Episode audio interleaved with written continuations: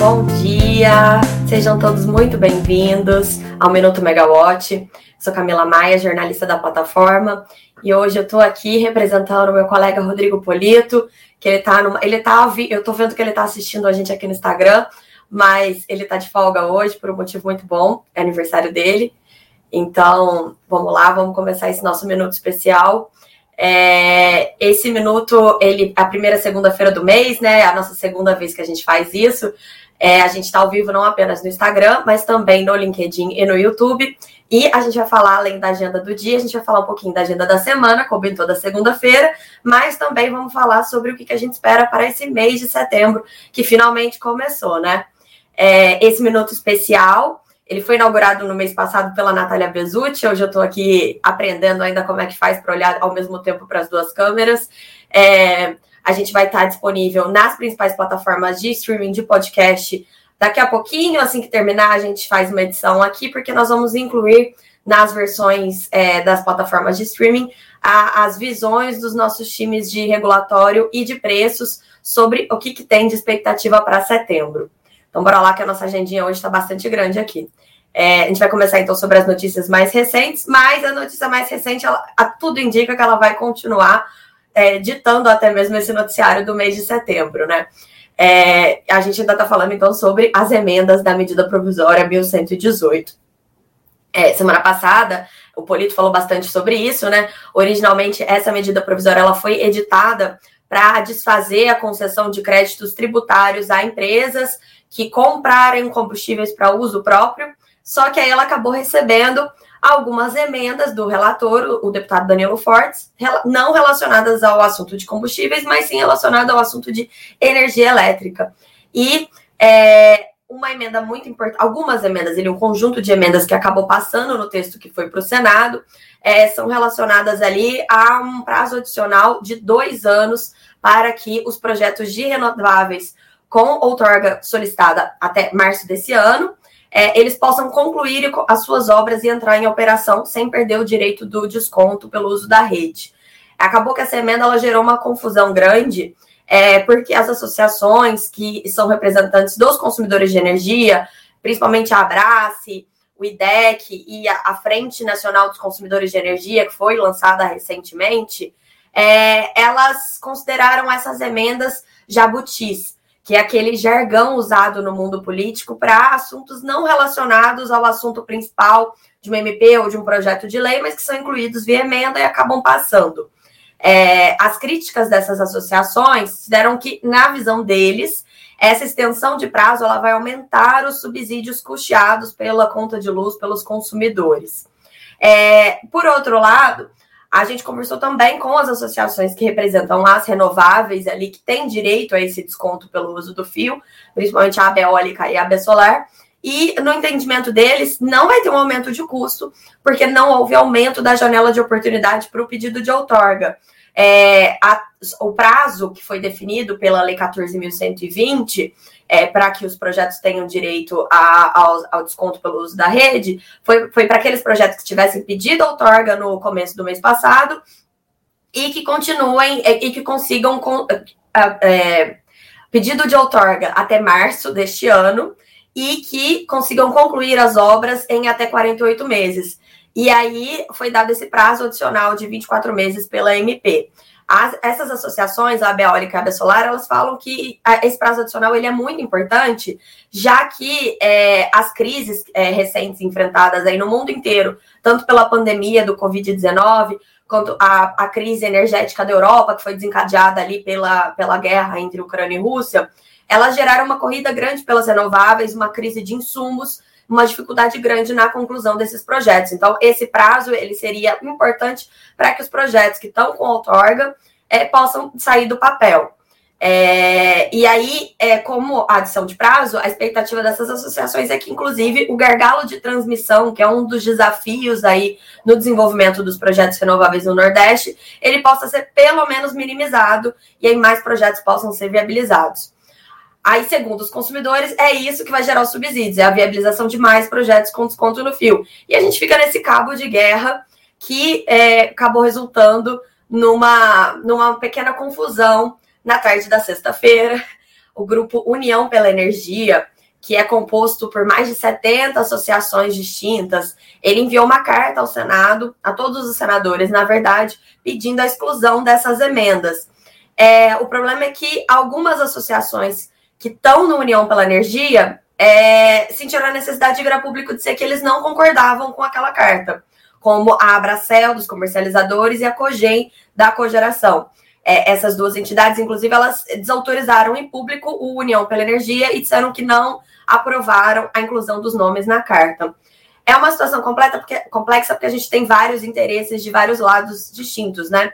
Por exemplo, é, o pessoal da geração convencional, principalmente as hidrelétricas que estão no Sudeste, é, para eles é preocupante esse aumento. Eles também estão apostando em renováveis no Nordeste, mas ao mesmo tempo existe um receio de que esse crescimento do, das, das usinas não despacháveis aumente ainda mais o deslocamento da geração hidrelétrica gerando encargos. Então, é uma situação complexa, a gente tem que acompanhar. E por que, que ele vai editar, vai ser, vai ser definido aí ao longo desse mês? Porque a MP ela tem um prazo final para ser aprovada dia 27 de setembro. Caso contrário, ela vai perder eficácia. Então, é, é o texto já está tramitando em regime de urgência e provavelmente ao longo desse mês aí a gente vai ter alguns acontecimentos. A gente tem que esperar agora para ver se o Senado vai pautar ou não.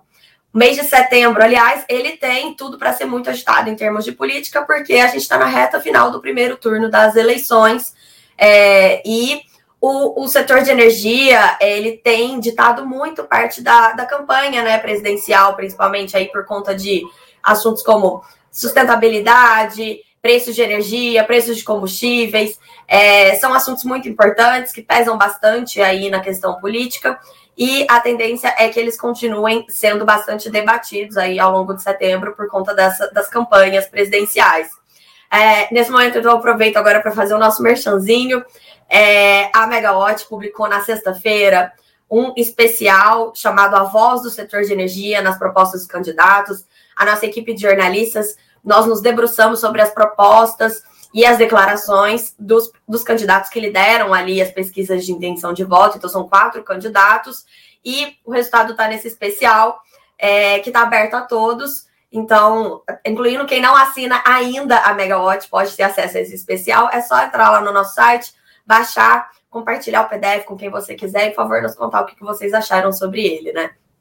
Voltando então agora para a agenda desse mês, esse mês pré-eleitoral, né, de tensão pré-eleitoral. É, nós vamos ter dois leilões muito importantes.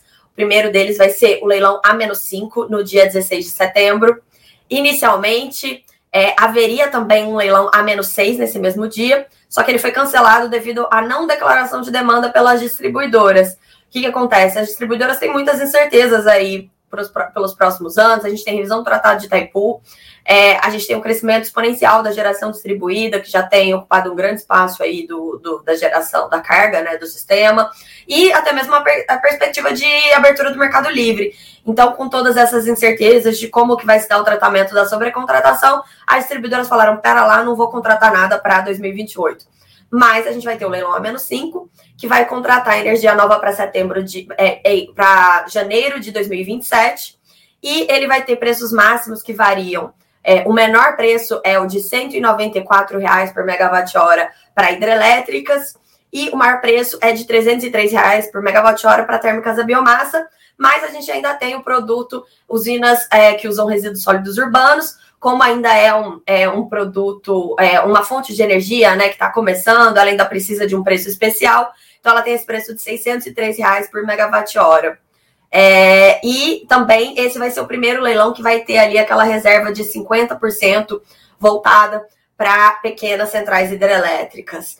É, no fim do mês, a gente vai ter, no dia 30 de setembro, véspera das eleições, a gente vai ter o leilão de reserva de capacidade com contratação de energia que é mais conhecido no mercado como o leilão da Eletrobras ou o leilão do Jabutis. Por quê?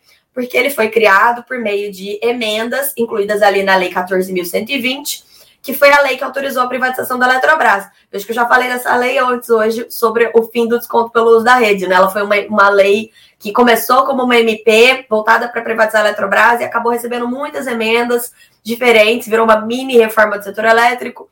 E a gente vai ter agora esse primeiro leilão. É, essa, essa lei ela autorizou, ela, na verdade, ela determinou a contratação compulsória de 8 gigas em termoelétricas a gás natural espalhadas por regiões diferentes do país. E o primeiro lote dessas termoelétricas vai ser contratado agora nesse leilão de 30 de setembro, são até 2 gigas, sendo que vai ser 1 giga na região norte, 700 megas no Piauí, 300 megas no Maranhão. O preço máximo vai ser de 444 reais por megawatt-hora. A gente viu que é um preço maior do que o preço do, do leilão a menos 5. E é, as térmicas elas vão ter flexibilidade de 70%, que dá mais ou menos como se fossem térmicas na base, já por conta da estratégia de sazonalização. É, são há cerca de 12 gigas cadastrados para esse leilão e ele só vai poder contar com projetos novos. O seu intuito ele é incentivar o desenvolvimento do mercado de gás em regiões do país onde o insumo ainda não é muito utilizado. É, então vamos voltar agora para a nossa agenda da semana. É, a nossa semana é mais curta, em razão de um bem-vindo feriado nessa quarta-feira. Amanhã, na terça-feira, a gente tem uma reunião a reunião ordinária do Comitê de Monitoramento do Setor Elétrico, CMSE. Em geral, ela acontece nas quartas, mas foi antecipada para terça por causa do feriado. E a gente tem a reunião ordinária da ANEL. Ela tem como destaque ali um pedido de reconsideração apresentado pela Amazonas Energia.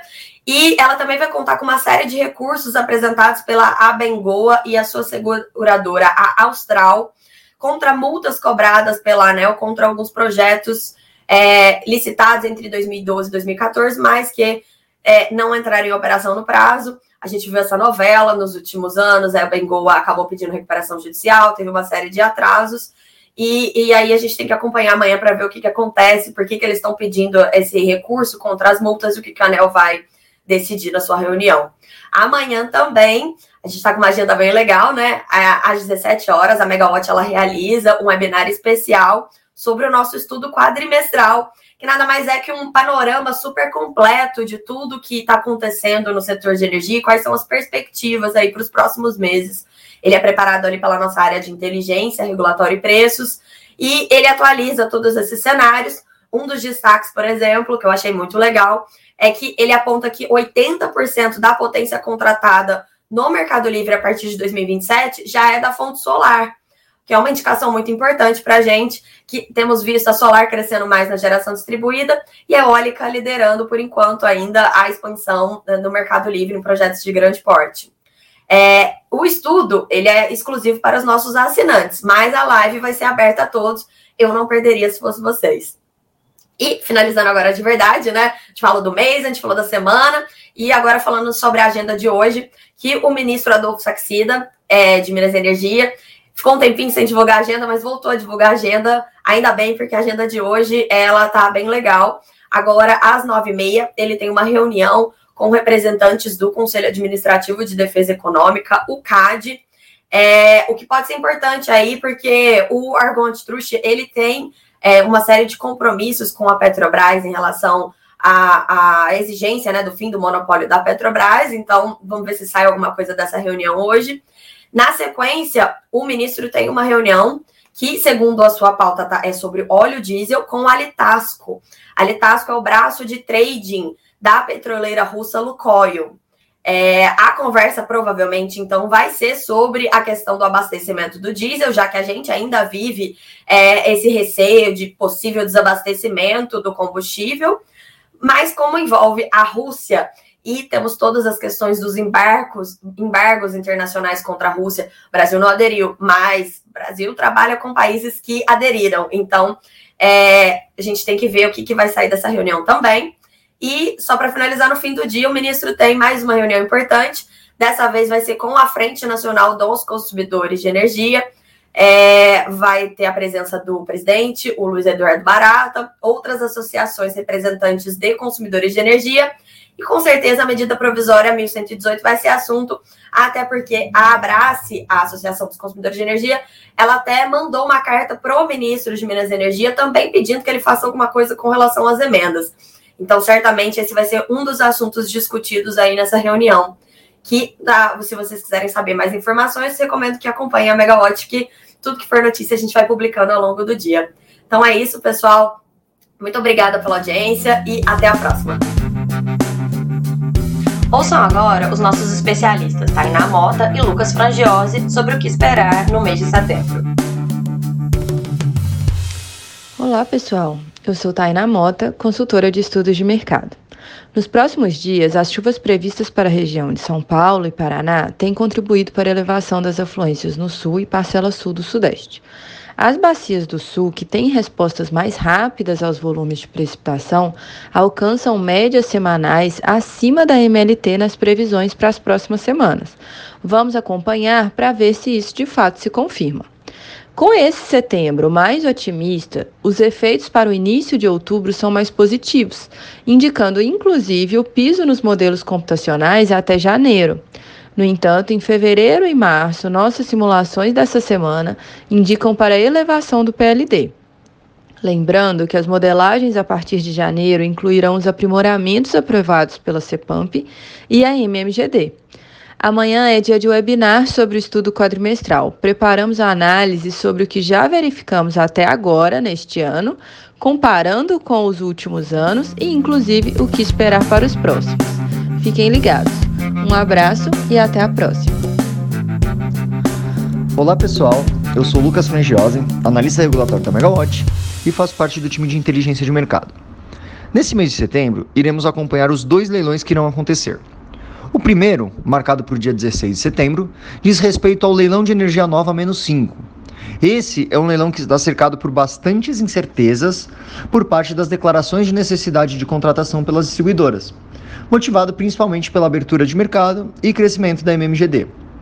Inclusive, essas incertezas fizeram com que as distribuidoras não declarassem demanda no leilão A-6, que aconteceria nessa mesma data, fazendo com que o Ministério de Minas e Energia cancelasse esse leilão. Além desse leilão, também iremos acompanhar o leilão de reserva de capacidade, marcado para o dia 30 de setembro, que pretende contratar os primeiros 2 gigas dos 8 gigas determinados na lei de privatização da Eletrobras. Há uma grande expectativa nesse modelo de contratação, principalmente quanto aos preços aplicados, já que esses deverão ter efeitos importantes no encargo de energia de reserva. Mudando de assunto, apesar da consulta pública já ter sido finalizada, há possibilidade também em setembro de definição no caso da revisão ordinária de garantias físicas de 2022 para é, as UHS. Esse tem efeitos importantes também, principalmente é, nos, na seção de geradores, né? E ainda nesse mês, ficaremos de olho nos efeitos da MP 1118, que deve ser aprovada até dia 27 de setembro para não perder a sua eficácia e que pode ampliar o prazo do desconto no uso do fio das usinas incentivadas e trazer efeitos principalmente na CDE. Essa MP ainda pode trazer mudanças no sinal locacional, assunto esse que já está em discussão é, em consulta pública na ANEL pela CP 39 de 2021, mas que ainda não teve desfecho do tema. Por fim, a gente reforça que caso outros assuntos vão surgindo ou reaparecendo, certamente a nossa equipe estará atenta e trará os temas para o conhecimento de todos. Até a próxima, pessoal. Um abraço.